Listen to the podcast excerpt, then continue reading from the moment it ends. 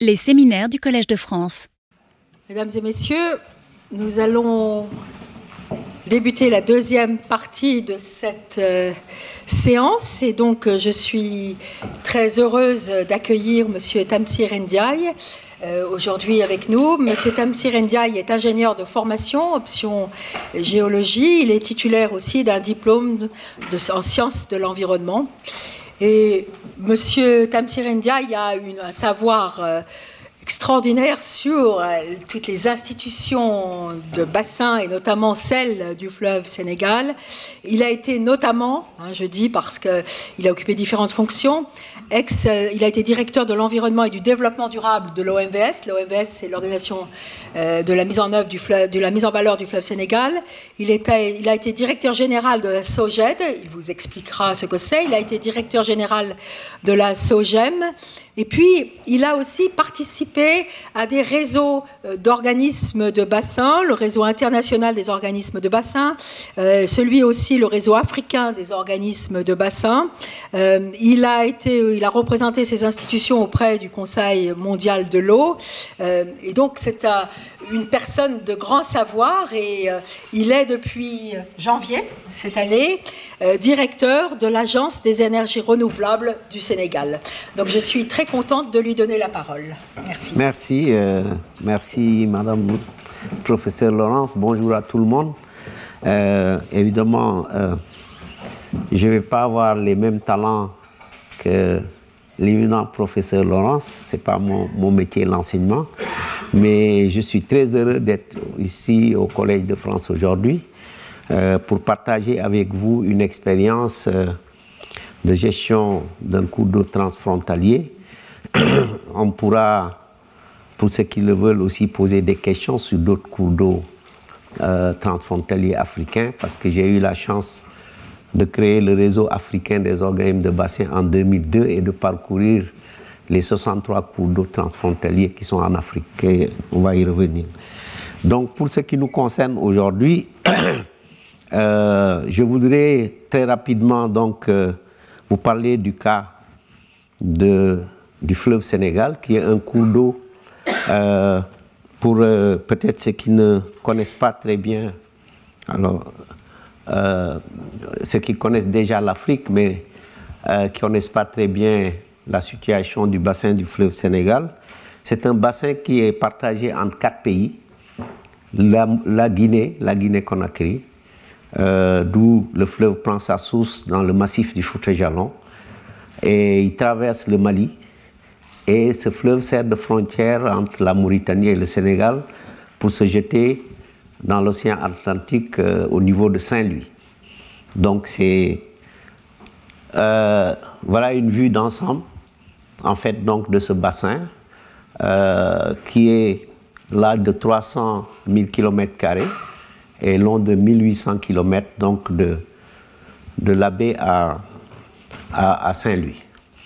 Alors, Aujourd'hui, euh, qu'est-ce qui justifie euh, de mettre en place l'organisation pour la mise en valeur du fleuve Sénégal? Il y a eu plusieurs tentatives, je vais revenir dessus pour vous dire que euh, l'OMVS a été créé en, 1972, mais c'est après plusieurs tentatives de travailler ensemble, les quatre pays, pour mettre en valeur le fleuve. mais vous vous rappelez dans les années juste après les indépendances, euh, le monde était un peu, en tout cas en Afrique, divisé entre les blocs de l'Est, blocs de l'Ouest. Donc il y avait ce qui s'appelait des révolutionnaires, dont Sékou Touré, qui était le président de la République de Guinée. Et il y avait des présidents qui, qui avaient choisi de faire encore le chemin avec la France, dont Senghor, dont Ouldada de la Mauritanie. Et le Mali était un peu partagé entre la révolution et voilà. Donc euh, il y avait des difficultés donc dans les années 60 de coopérer entre ces pays, surtout avec ces Touré. Et euh, donc euh, depuis 59, il y a eu plusieurs organisations et jusque dans les années 70, la sécheresse était telle que pour les années, les, les personnes qui connaissent un peu les questions de climat en Afrique. Dans les années 70, on a traversé des années de sécheresse terribles où à un moment donné, le, fleuve Sénégal ne coulait même plus au niveau de Saint-Louis. On pouvait traverser le fleuve avec une voiture. Et c'était très compliqué parce que euh, il n'y avait pas de source d'eau. Et ceux qui connaissent bien l'immigration euh, au niveau de l'Afrique de l'Ouest, vous pouvez poser la question à plusieurs personnes que vous rencontrez qui sont de l'Afrique de l'Ouest et qui vivent en France ou en Europe ailleurs je peux vous dire que 80%, ils, sont, ils viennent du bassin du fleuve Sénégal parce qu'il n'y avait pas d'autre choix. Il fallait partir, soit c'est dans les grandes villes au niveau du pays ou, immigrer. Donc vous avez essentiellement les, les ressortissants de ce bassin. Et donc les chefs d'État à l'époque, Senghor, euh, Ouldada et puis euh, Moussa Traoré, ont, estimé qu'ils ne pouvaient plus faire chemin avec la Guinée. Donc ils se sont réunis pour créer en 72 l'organisation pour la mise en valeur du fleuve Sénégal. L'objectif c'était de trouver des réponses par rapport aux impacts de la sécheresse. Ils se sont dit qu'individuellement, ils n'arrivaient pas à trouver des réponses parce qu'ils n'ont pas les moyens financiers de faire face par rapport à des ouvrages d'envergure pour l'aménagement euh, et la mise en valeur de l'eau. Et donc, ils, sont, ils, ont décidé de se mettre ensemble pour euh, mettre leurs moyens financiers ensemble, leurs, moyens, leurs, ressources humaines ensemble, euh, construire des ouvrages et partager les bénéfices. Et c'est ainsi que donc ils ont mis en place un programme qui devait permettre de construire des ouvrages hydroélectriques pour avoir de l'énergie bon marché, mais surtout organiser la retenue de cette eau, puisque dans cette zone, l'hivernage dure généralement trois mois. Et pendant l'hivernage, il y a beaucoup d'eau, mais malheureusement qui coule pour aller en mer. Et vous avez après 7 à 8 mois où il n'y a plus rien.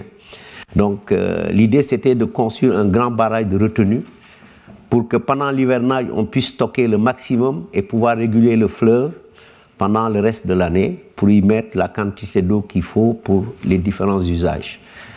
Et donc les objectifs qu'ils ont assignés donc, à cette organisation, quand vous le voyez, ces quatre objectifs sont surtout toujours liés à des réponses qu'on apporte donc à la crise liée à, cette sécheresse-là. Alors, euh, alors, comment ça Voilà. Euh, je vous ai donné, je vous ai dit tout à l'heure que l'OMVS n'est pas quelque chose qui a été créé comme ça. Euh, on avait beaucoup de documentation déjà sur la valorisation du fleuve euh, depuis la colonisation. Hein. et donc ça, c'est des études et des missions qui ont été organisées au temps de la colonisation pour mieux connaître donc le potentiel de, ce fleuve-là. Et nous nous sommes appuyés donc sur ces, toutes ces connaissances-là pour essayer de voir qu'est-ce qu'on peut faire nous en valorisant donc cette ressource en eau. Et vous avez vu qu'il y avait déjà en 63 la création du comité inter-État qui regroupait donc la Guinée, le Mali, la Mauritanie et le Sénégal. Cette institution euh, n'a pas marché parce que, comme j'ai dit, pour des raisons politiques, ils ont encore donc essayé en 68 de se retrouver pour créer ce qu'on appelle l'organisation des États riverains du fleuve Sénégal en mars à l'ABC en, en Guinée, toujours à l'initiative donc des quatre présidents. Mais euh, cette, euh, cette organisation n'a pas pu continuer également pour les mêmes raisons politiques. Et donc en 72, euh, nuitamment, les trois présidents se sont ont décidé de créer l'OMV sans convoquer la Guinée. Et donc ont essayé de faire chemin seul. Mais ils avaient anticipé en se disant, peut-être dans quelques années, il va s'agir et il va nous, nous rejoindre. Donc, euh, en créant l'OMVS, ils n'ont pas changé les textes de base de l'ORS euh, pour que si la Guinée doit revenir, que ça soit un peu plus facile. Et d'ailleurs, je disais au professeur que même pour l'immatriculation des véhicules de l'organisation, on a laissé ER, qui, voulait dire à l'époque État riverain, et qui sont encore les immatriculations de, nos véhicules aujourd'hui, puisque c'est des véhicules, euh, enfin l'organisation a un statut diplomatique. Donc, euh, dans les États, on a des accords de siège et tout. Et donc, ces véhicules sont, sont immatriculés comme ça. Et heureusement qu'en 2006, on a pu négocier pour que la Guinée rejoigne donc l'organisation. Souvent, euh, il y en a qui disent que la Guinée est sortie et les Guinéens nous disent toujours on n'est jamais sorti. Vous avez créé votre organisation sans nous convoquer. Donc, on n'est pas revenu, on est, voilà, parce qu'on n'est jamais sorti. On vient adhérer. Alors, euh, donc l'OMVS euh, est une organisation qui est basée sur un socle juridique qui est assez solide. et je vais vous lire très rapidement certains de ces textes. La première convention qui a été signée à la création, c'était euh, la convention sur le statut du fleuve. Les États ont considéré que ce fleuve qui est partagé, s'il n'a pas le statut de fleuve international, ça va poser problème. Il ne faudrait pas que chacun puisse, par le bout qui traverse son pays, faire ce qu'il veut sans les autres. Et donc cet espace a été déclaré espace international qui fait qu'aujourd'hui, personne des États n'a une souveraineté sur la partie de ce fleuve dans son pays. Et ça, je vais, je vais revenir dessus. Donc la convention qui crée donc la convention relative au statut des ouvrages communs. Ça, c'est très important et souvent on nous dit ailleurs que c'est unique. Euh, les États ont décidé très tôt de dire, sur l'ensemble du bassin, tous les ouvrages qui doivent être construits doivent être des ouvrages communs, indivisibles. Personne ne doit avoir un ouvrage qui l'appartient à lui. Et ça, c'est par rapport à, l'importance de la gestion intégrée. Parce qu'aujourd'hui, en matière de barrage, si chacun conçut un barrage chez lui et gère le barrage suivant le fonctionnement, euh, suivant sa volonté, sur un même cours d'eau, ça va être la cacophonie. Donc, pour être sûr qu'on peut gérer les barrages, disons, en, de manière cohérente et, surtout en cascade, euh, il faut qu'il y ait en fait que le barrage appartienne à tout le monde et que l'OMVS, qui est le statut, qui est l'organisation qui gère pour tout le monde, puisse gérer ce barrage seul et que ça ne soit pas la volonté des États. Il y aura évidemment des mécanismes, on va venir, qui font qu'on n'exclut pas quand même les États, mais en tout cas, on a même trouvé un barrage au Mali qui était conçu par la France dans les années 30-35, mais l'OMVS l'a racheté pour éviter qu'il y ait un ouvrage qui appartient à quelqu'un. Et euh, le pont Fédère à Saint-Louis, évidemment qui est, un patrimoine important pour le Sénégal, euh, le Sénégal a été obligé de mettre la gestion de ce pont sous la responsabilité de l'OMVS pour l'ouverture, la fermeture et autres, pour éviter qu'il y ait des volontés manifestes de blocage demain s'il y a des problèmes. Donc, euh, il n'y a aucun ouvrage dans le bassin qui est la propriété d'une personne, d'un État. Et quel que soit là où se trouve l'ouvrage, euh, ça appartient à l'organisation parce que l'espace est international et sur cet espace qui est considéré comme un espace diplomatique, il n'y a que la volonté de l'OMVS qui peut décider. Moi, quand je suis, quand j'étais directeur général de la Société de gestion des énergies des, différents barrages au Mali, euh, même quand il y a une crise, en fait, on est comme euh, les ambassades. Je veux dire, même quand il y a une grève des agents, la police ne peut pas entrer si je n'autorise pas moi en tant que directeur général parce que j'ai le statut de chef de mission diplomatique. Donc euh, les ouvrages ne sont pas sur des territoires, les ouvrages sont sur un espace commun qui appartient à tout le monde. Et donc les modalités de financement de ces ouvrages communs également, euh, c'est un aspect très important. Parce que les États ont dit très tôt, on ne on ne prend pas le risque d'endetter notre organisation.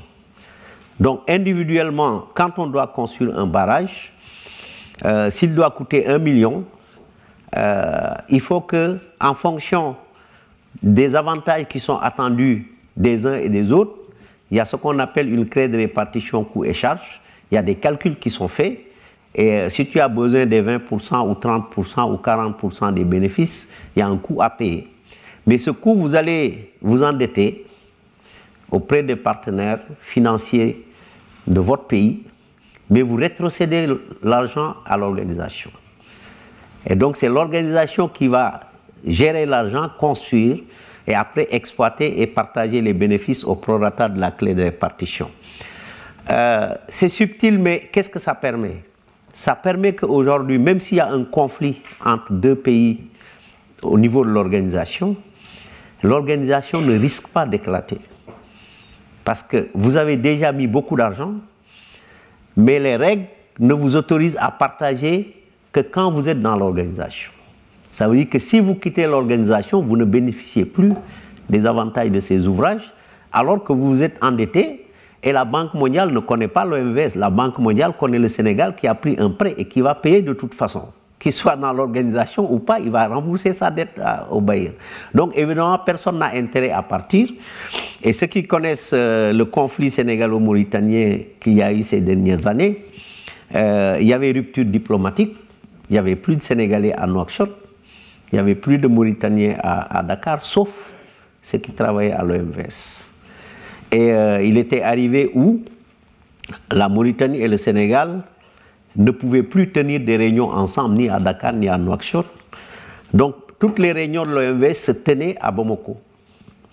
Et moi, j'ai vécu des réunions où on nous mettait dans des salles différentes parce qu'on ne pouvait même pas se rencontrer avec les Mauritaniens, les Sénégalais. Bon, donc on mettait une salle avec le médiateur qui était le Mali, une salle pour le Sénégal, une salle pour la Mauritanie et on faisait, le médiateur faisait des va-et-vient. Mais l'intérêt ici, je le raconte parce que en fait, l'organisation n'a jamais souffert de cette crise-là des deux. Pourtant, on était trois en ce moment. Et je peux même dire que c'est à travers l'OMVS que le Sénégal et la Mauritanie ont négocié pour se retrouver par la suite parce que c'était leur seul espace de rencontres et de concertation. Et c'est pour ça qu'on pense que euh, les organismes de bassin sont également des, espaces de prévention de conflits ou de gestion de conflits.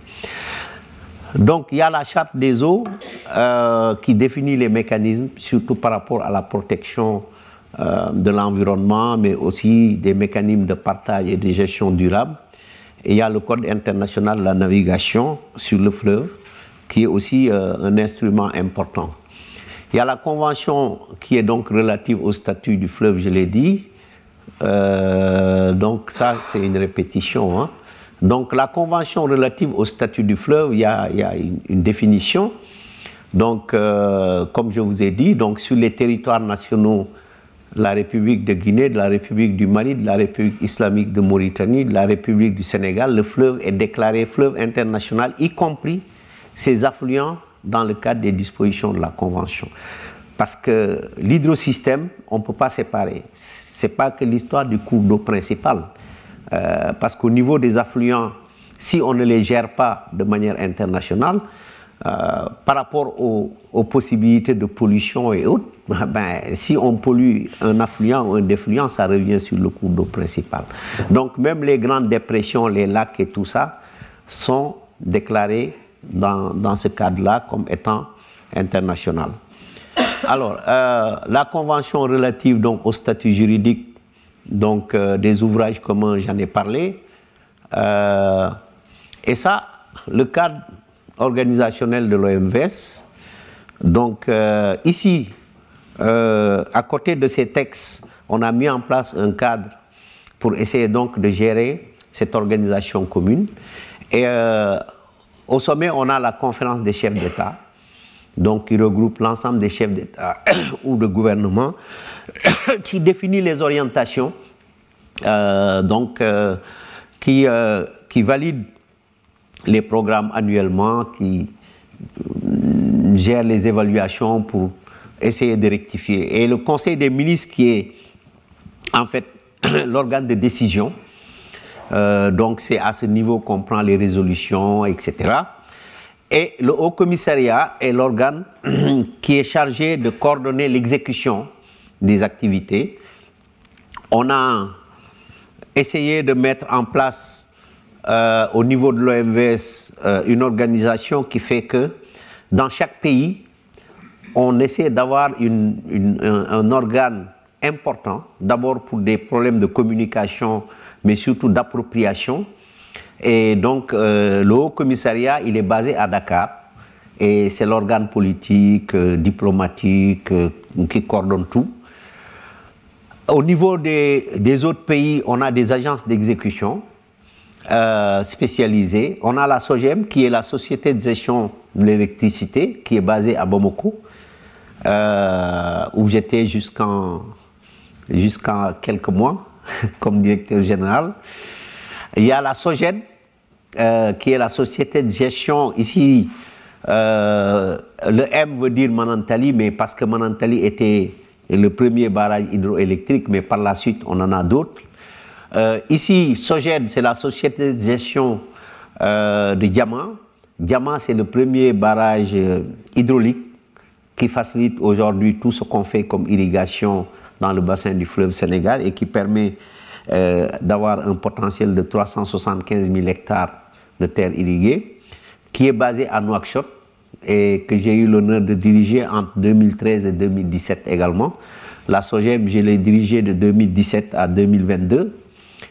La SOGENAV, qui est la société qui est chargée de la navigation, est basée également à Nouakchott, parce que quand on l'a créée, la Guinée n'était pas membre, c'est avant 2006. Et quand la Guinée est devenue membre, on a créé la société de gestion des ouvrages du haut bassin, donc euh, pour avoir un, organe important au niveau du pays. Et ça, c'est des sociétés qui sont des agences d'exécution, donc des programmes d'électricité, d'eau, euh, d'irrigation, de navigation et autres. Donc, il y a des. L'OMVS est également organisé du point de vue déconcentré. Donc, euh, après le Conseil des ministres, les États ont voulu mettre en place au niveau de chaque pays euh, une organisation pour faciliter la tâche à l'OMVS en nommant un ministre de tutelle. C'est-à-dire que parmi le gouvernement, le chef d'État choisit un ministre qu'il nomme comme étant le ministre de tutelle de l'OMVS, qui est donc l'interface de l'OMVS et qui est la seule entrée. C'est-à-dire qu'il peut être un ministre chargé de de l'énergie, il peut être chargé de l'eau, il peut être chargé des infrastructures, de l'agriculture, tout ce, en tout cas une activité qui est liée au programme de l'OMVS et qui est l'entrée. C'est-à-dire que nous aussi, on a même des programmes de santé aujourd'hui à gérer. Euh, on écrira toujours au ministre de l'hydraulique du Sénégal, qui est la tutelle de l'OMVS au Sénégal, et maintenant chargé de gérer euh, en fait le reste avec ses collègues du gouvernement. Et c'est sa voix qui engage également l'État dans les programmes au niveau du Conseil des ministres et c'est lui qui siège au niveau du Conseil des ministres. Euh, maintenant, sous, le, ministre, sous le, ministère de tutelle, il y a ce qu'on appelle la cellule nationale de coordination.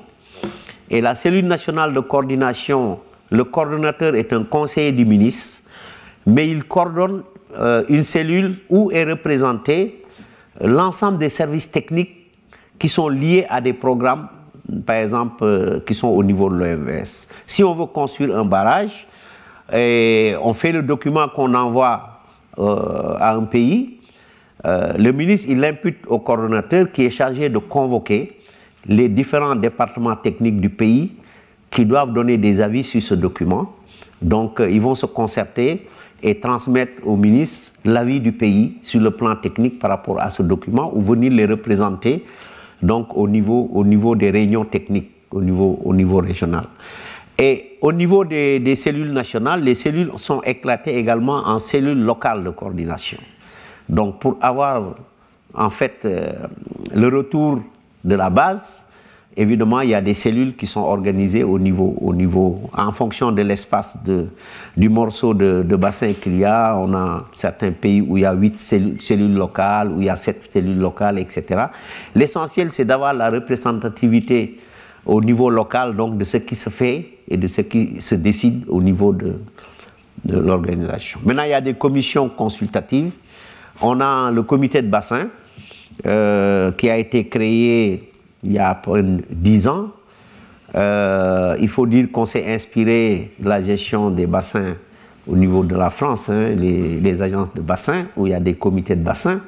Sauf que ici, le comité de bassin chez nous n'a pas le même pouvoir que le comité de bassin en France. Le comité de bassin en France est une instance de décision.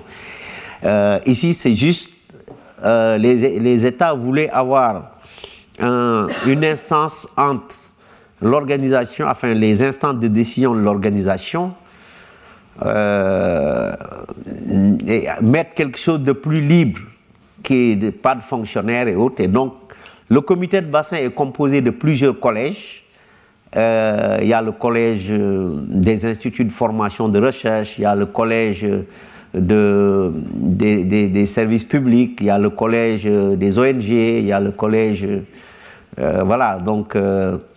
Euh, il y a le collège des élus, voilà. Donc c'est organisé en plusieurs collèges et les, programmes d'activité, les grands projets sont discutés librement au niveau de ce, de ce comité de bassin et ils, donnent un avis à l'autorité, donc au, président, au ministre, pour leur dire ce qu'ils pensent de ce que euh, l'OMVS leur a proposé. Euh, on n'a pas voulu se fier uniquement donc, aux avis des fonctionnaires qui sont liés un peu quelque part parce que payés par l'État ou payés par l'organe. Bon, eux, ils, sont vraiment assez libres. Donc, c'est quelque chose qui renforce un peu la, démocratie et la gouvernance euh, parce qu'il y a plusieurs catégories d'acteurs qui sont consultés. La commission permanente des eaux, je veux dire que ça, c'est l'organe pivot et qui est une commission consultative, mais surtout qui a été mise en place euh, pour conseiller les, ministres par rapport à ce qui se décide. Parce que c'est là-bas où se décide le partage de la ressource euh, entre les usages. Parce qu'à l'OMVS, on ne partage pas la ressource entre les États, on partage la ressource entre les usages. Et donc, il y, a, une réunion qui se fait chaque trois mois. Et avant la réunion, euh, la commission recueille les besoins des différents usagers, donc les agriculteurs, euh, bon, qui vont dire combien de, euh, de milliers d'hectares ils vont mettre en, en, valeur la saison, parce qu'il y, a trois, y a trois saisons. Si, si c'est pour les agriculteurs, il y a la compte saison chaude, la compte saison froide et l'hivernage. Et avant chaque saison, on doit recueillir les besoins euh, de superficie à irriguer et en faisant les calculs, on sait combien d'eau ils ont besoin pour ça. Et après, il y a les pêcheurs, il y a, il y a euh, l'eau potable, euh, il y a, l'eau pour la restauration des milieux euh, écologiques, etc. Et on a des modèles qui nous permettent, en fonction de la disponibilité de l'eau, de savoir comment on peut faire pour satisfaire l'ensemble des usages. Est-ce qu'on a assez d'eau ou on n'a pas assez d'eau? Et en ce moment, il y a des négociations pour réduire les volumes pour les uns et les autres. Mais jusqu'à présent, Dieu merci, on n'a pas de conflit d'usage. On a toujours, on a pour le moment assez d'eau pour euh, donner à chacun ce qu'il veut. Donc il n'y a pas trop de conflits, sauf peut-être pendant un ou deux mois, euh, quand il y a vraiment des, saisons de sécheresse. Mais c'est une commission extrêmement importante parce que c'est là-bas également qu'on autorise ou pas les projets. C'est-à-dire que euh, le professeur a parlé tout à l'heure des études d'impact. Puisqu'on a déjà fait beaucoup d'investissements euh, dans le bassin, on ne veut plus qu'un projet soit mis en œuvre sans être sûr qu'il ne va pas à l'encontre des avantages ou des intérêts ou de la pérennité de certains investissements. Donc n'importe quel pays qui veut faire un, un projet aujourd'hui, même si c'est un projet à dimension nationale, tu es obligé de le déclarer et de déposer une étude d'impact, qu'on vérifie si c'est possible ou pas. Et il est arrivé qu'on renégocie avec les États un certain nombre de projets sur certaines conditions avant d'autoriser.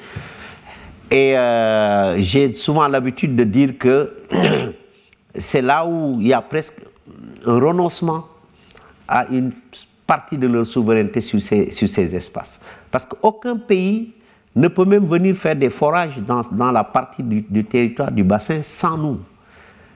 Tous les projets sont soumis à déclaration ou autorisation tu ne peux pas, dans la partie de ton pays, aménager une partie du bassin sans l'autorisation. Même pour brancher des irrigants, tu es obligé de t'adresser à l'OMS. Et c'est nous qui définissons où est-ce que tu vas faire le prélèvement. Et c'est nous qui taxons les volumes qui sont, prélevés. Et c'est à nous qu'on paye les, taxes. C'est à l'OMS. Donc, quasiment, les États ne gèrent plus cette partie du bassin de leur territoire. C'est ça, et tout se passe au niveau de la commission permanente des eaux. Il est arrivé qu'on refuse des projets à des États. Mais jusqu'à présent, moi, je suis, je fréquente l'OMVS, je pense, depuis au moins 96 et j'ai intégré l'organisation en 2000. Je n'ai jamais assisté à une dénonciation, en tout cas d'un texte de l'OMVS par un pays. Ils se sont toujours pliés à la décision de, l'instance.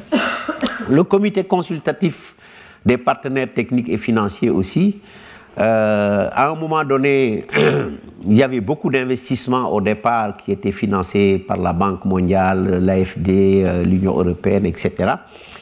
Et il fallait, euh, il fallait trouver un espace de concertation, mais aussi pour eux, un espace pour vérifier si tout était en ordre, parce qu'il fallait s'assurer du remboursement de la dette. Donc on n'était pas libre de faire ce qu'on veut. Et donc annuellement, on avait deux réunions avec les partenaires au développement pour faire la situation euh, des comptes, euh, faire les états financiers, voir les, trucs techniques pour être sûr que euh, voilà, on est, on est dans, des, dans, dans des situations où les investissements ne risquent pas de ne pas être remboursés.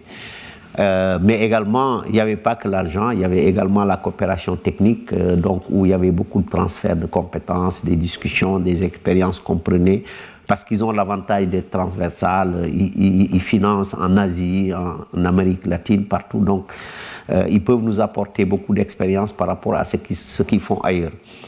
Bon, le comité régional de planification est aussi une instance importante parce que tous nos projets, euh, avant de les mettre en place, donc on, doit travailler avec les États pour voir un peu en perspective si c'est le domaine de l'énergie, qu'est-ce qu'ils ont prévu, eux, en tant que pays de faire dans d'autres espaces qui ne sont pas le bassin en termes de barrage, en termes de, centrales ou en termes de forage. En termes... Donc, euh, on a besoin de recueillir les investissements qui sont prévus dans les États les 5-10 prochaines années pour voir est-ce que les programmes qu'on veut mettre en place vont être en cohérence avec la planification qui est prévue dans les États parce que par ailleurs les États qui s'endettent s'endettent en fonction de priorité. Si on ne discute pas avec eux dans une planification cohérente pour qu'ils mettent nos projets dans leurs priorités en termes d'endettement, quand on va aller chercher de l'argent, ils vont nous dire, mais oui, vous avez fait votre programme, mais nous, nos priorités sont ailleurs, vous ne nous avez pas consulté. Donc, c'est pour ça que ce comité régional consultatif, quand on dit régional ici, toujours, c'est les quatre pays. Voilà. Donc, euh, le comité directeur d'interconnexion ça, c'est venu après quand on a commencé à exploiter nos centrales hydroélectriques parce que les réseaux, le réseau est interconnecté euh, entre les pays. Donc, euh, euh, à partir du moment où on est maintenant sur un même réseau entre la Mauritanie, le Sénégal, le Mali, bientôt la Guinée, on est obligé de gérer ce réseau interconnecté parce que si dans un pays il y a des incidents sur le réseau, ça se répercute sur le réseau interconnecté. Donc, euh, le comité directeur de l'interconnexion réunit la société de gestion de l'énergie de l'OMVS avec les directeurs généraux des sociétés d'électricité dans les pays. Et le comité technique permanent d'interconnexion, c'est les techniciens qui sont au quotidien dans la gestion du réseau, qui, travaillent pour donc donner euh, les informations et pour, pour pouvoir décider. Alors, donc j'ai schématisé un peu ici euh, euh, cette charte organisationnelle-là, donc euh, avec les chefs d'État au sommet, les conseils des ministres, le haut commissaire, les quatre sociétés aujourd'hui qui sont des agences euh, d'exécution, donc les organes consultatifs, les représentants au niveau des États qui sont les cellules nationales de coordination et au niveau local les cellules locales de coordination. Et comme je vous ai dit, vous avez vu ici, euh, le Mali, qui a le territoire le plus vaste au niveau du bassin, il y a 14 euh, euh, donc CLC. Donc, au, Sénégal, il y en a 9, en Mauritanie 8 et en Guinée, on en a 7. Et qui jouent un rôle extrêmement important pour le, dialogue et la, le travail avec les communautés locales. Donc, on a, on a construit donc à partir de le premier ouvrage que l'OMVS a, construit, c'est le barrage de Diamant. Parce que comme je vous ai dit, à la création, il fallait trouver euh, des programmes euh, pour la valorisation de la ressource en eau. Euh, le barrage de Manantali a été construit après.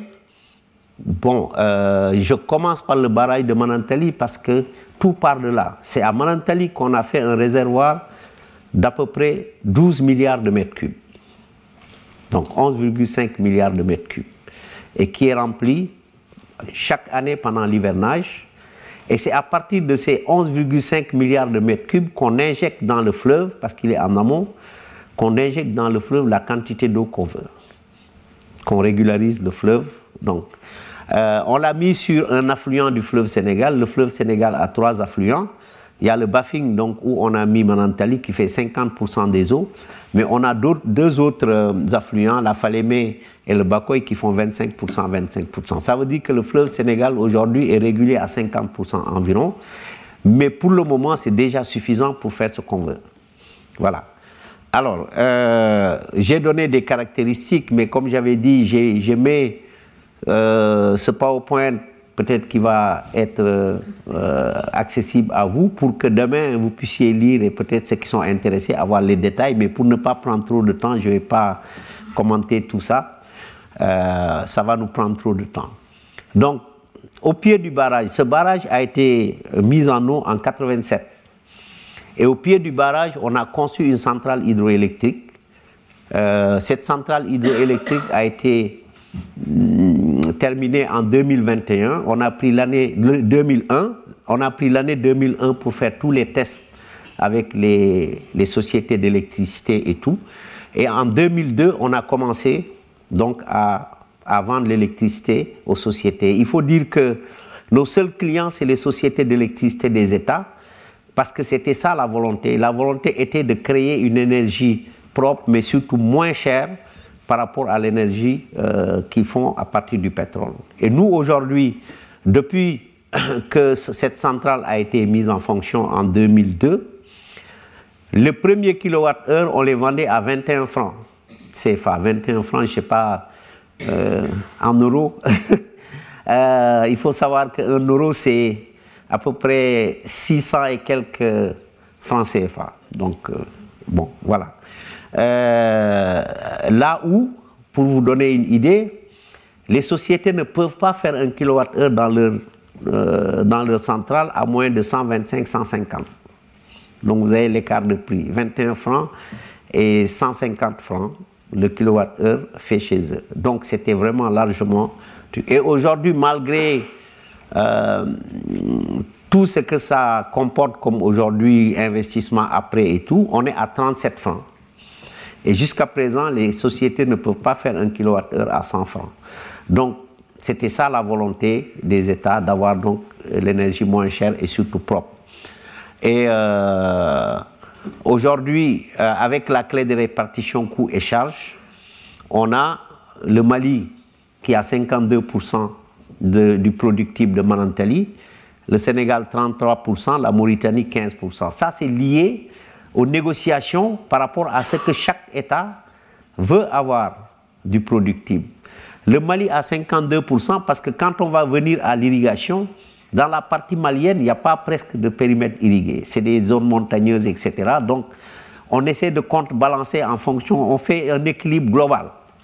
Donc, euh, là où le Sénégal a presque 60 à 65% des terres irriguées, euh, le Mali n'a même pas 8% de terres irriguées. Donc, le Sénégal, ce qui l'intéressait plus, c'était l'irrigation. Et le Mali, ce qui l'intéressait le plus, c'était l'organisation. La Mauritanie n'a pas beaucoup d'industrie, donc euh, ils, n'ont pas trop besoin d'énergie à l'époque. Bon, mais vous allez voir que ça va, ça va changer après. Alors, euh, on a très tôt aussi euh, décidé de mettre les câbles de garde. On a choisi de les mettre en fibre optique parce qu'on avait pensé également à la communication. Et donc, cette fibre optique aujourd'hui est utilisée par toutes nos sociétés de télécom euh, entre le Mali, la Mauritanie et, le Sénégal. Et nous avons même pris après un, opérateur euh, sur appel d'offres, donc qui opère aujourd'hui et qui revend cette capacité de fibre optique aux sociétés de télécom, ce qui nous fait aussi euh, une entrée d'argent. Mais l'objectif des chefs d'État, c'est aujourd'hui de pouvoir renforcer la connectivité et surtout baisser les prix de téléphone en utilisant la fibre optique de l'OMVS. Et c'est des négociations qu'on a avec les sociétés de télécom. Euh, je ne suis pas sûr qu'on est arrivé encore à ce qu'on veut, Mais en tout cas, au moins, ça a beaucoup facilité la, connectivité parce qu'on a mis à leur disposition beaucoup de... Voilà. Alors, euh, donc ça, c'est juste pour vous donner des images de postes. Ça, c'est des postes relais qu'on a au niveau des, des États. Et donc, euh, on en a à peu près bientôt maintenant une, trentaine dans chaque pays, euh, le long des grands, de grandes villes ou des, des départements qui veulent euh, servir, et jusqu'à là, au point de livraison. Et les hautes tensions, on en a à peu près aujourd'hui plus de 2000 km haute tension, et c'est la SOGEM euh, qui fait l'entretien là maintenant, c'est sa propriété avec euh, une trentaine de, postes comme ça. Euh, au niveau donc des, trois pays qui sont connectés aujourd'hui. Et ici, c'est un dispatching qui est à Manantali. Et c'est là où se gère toute la distribution de l'énergie, les, quotas, mais aussi la sécurité. S'il y a des incidents dans un pays, on l'isole pour ne pas impacter les autres et tout. Donc c'est ici où se fait tout, même la facturation. Euh, et il y a puisqu'ils sont interconnectés, il y a aussi un commerce entre eux, parce que, par exemple, la Mauritanie peut ne pas avoir besoin d'enlever tout son potentiel, enfin, tout son, toute l'énergie qu'on lui doit. Il peut nous demander de vendre au, au, au Sénégal, et donc euh, sa quantité, on dévie ça pour le Sénégal et ils vont faire une compense.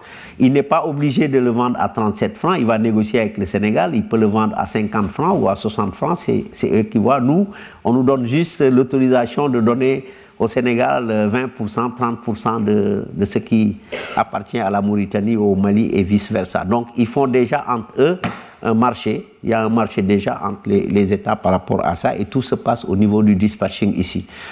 Euh, donc ça c'est une carte un peu pour vous montrer les différents ouvrages euh, au niveau du réseau interconnecté euh, qui doit être actualisé parce que cette année on vient de réceptionner également de nouvelles, lignes haute tension pour desservir. Donc ça c'est une vue aérienne du barrage donc de Manantali. Euh, ça, c'est la deuxième centrale hydroélectrique, euh, Felou, qui est toujours dans la zone de Caille au Mali. Euh, et donc, où j'ai mis également donc, les spécifications. Ça, c'est un barrage qui a, été, qui a commencé à, être exploité en 2013. Donc, Manantali, c'était 2002 et on a mis beaucoup de temps avant de faire une autre centrale pour beaucoup de raisons. Euh, je, vais, revenir sur les questions de mobilisation de financement. Euh, ça prend beaucoup de temps euh, avec, certains partenaires classiques qui posent d'ailleurs problème aujourd'hui avec les Chinois, les, Turcs et autres qui sont plus speed dans le mécanisme de financement, même s'il y a moins de précautions qu'on prend sur l'environnement un, barrage que tu veux faire financier, tu négocies avec la Chine, euh, on est en, février, et en juin, juillet, tu as l'argent sur la table. Voilà, bon, si c'est si l'AFD, la Banque mondiale, tu as deux ans minimum. Voilà, donc vous comprenez ce qui se passe actuellement en Afrique, euh, voilà, parce qu'il y a tout est urgent et les gens veulent trouver l'argent pour construire, quoi. Donc, euh, ceux qui sont Maintenant, le reste, il y a beaucoup de considérations. On peut, on peut se poser des questions, mais je vous donne la photographie d'aujourd'hui. Pourquoi est-ce que aujourd'hui certaines entreprises européennes ont beaucoup de problèmes à trouver des, marchés en Afrique? C'est surtout c'est un des aspects. Donc euh, ça, c'est le troisième barrage, euh, la, la, troisième centrale euh, qui a été donc mise en service en 2022. Et j'ai eu la chance de démarrer la construction jusqu'à la connexion de ce, dans le réseau interconnecté de ce barrage-là pendant mon mandat à la SOGEM. Euh, c'est avec moi qu'on a fait les fondations jusqu'à la connexion. Et là, vous avez vu que pour euh, le partage de l'énergie euh, pour Felou, le Mali à 45%, la Mauritanie 30%, le Sénégal 25%. Et ici, quand vous revenez, vous avez vu le Mali à 34%, la Mauritanie 33%, le Sénégal 33%. Donc voilà. Euh, ça, c'est le barrage euh, hydraulique qui est à la frontière avec le Mali et le, et le, et le, et le, le Sénégal et la Mauritanie et qui a essentiellement pour fonction d'être un barrage anti-sel. Parce que avant les barrages, la saison sèche, l'eau du fleuve remontait jusqu'à plus de 200 km sur l'eau le, l'eau de, de mer remontait dans le fleuve jusqu'à plus près de 200 km. Donc sur 200 km, en fait, l'eau devenait salée au niveau du fleuve et on ne pouvait rien faire. Et donc, il fallait construire ce barrage pour bloquer la remontée de la langue salée. Et c'est ça qui nous permet aujourd'hui d'avoir 1800 km d'eau douce euh, qu'on peut utiliser en toute saison. Donc là également, ça a modifié hein, des choses, euh, évidemment. Bon, ça a permis d'avoir plus d'eau dans le delta et, ça, vous avez ceux qui connaissent le Sénégal, le, le qui était presque euh, une zone humide morte qu'on a revitalisée et qui joue une fonction très importante. Mais une des conséquences, c'est l'envahissement des, végétaux aquatiques envahissants parce qu'on a modifié euh, le fonctionnement de l'écosystème. Euh, cette remontée eau douce, eau salée qui se faisait dans le delta et la vallée faisait que pendant la saison sèche, ces herbes étaient, étaient mortes parce qu'elles ne supportent pas la salinité. Mais puisqu'on a maintenant installé euh, de l'eau douce en permanence, elles ont proliféré et donc c'est un gros problème d'environnement aujourd'hui qu'on essaie de gérer. Évidemment, ça entraîne des maladies hydriques, euh, la bilharziose, beaucoup de choses, donc tout n'est pas rose. Hein. on essaie de trouver des solutions, mais bon. Voilà, donc ça c'est une carte pour montrer un peu les différents ouvrages positionnés. Et puis bon, voilà, là, pour ceux qui ont des informations à demander par la suite, j'ai laissé mes contacts. Euh, vous pouvez appeler ou envoyer un mail, on vous répondra avec plaisir. Merci.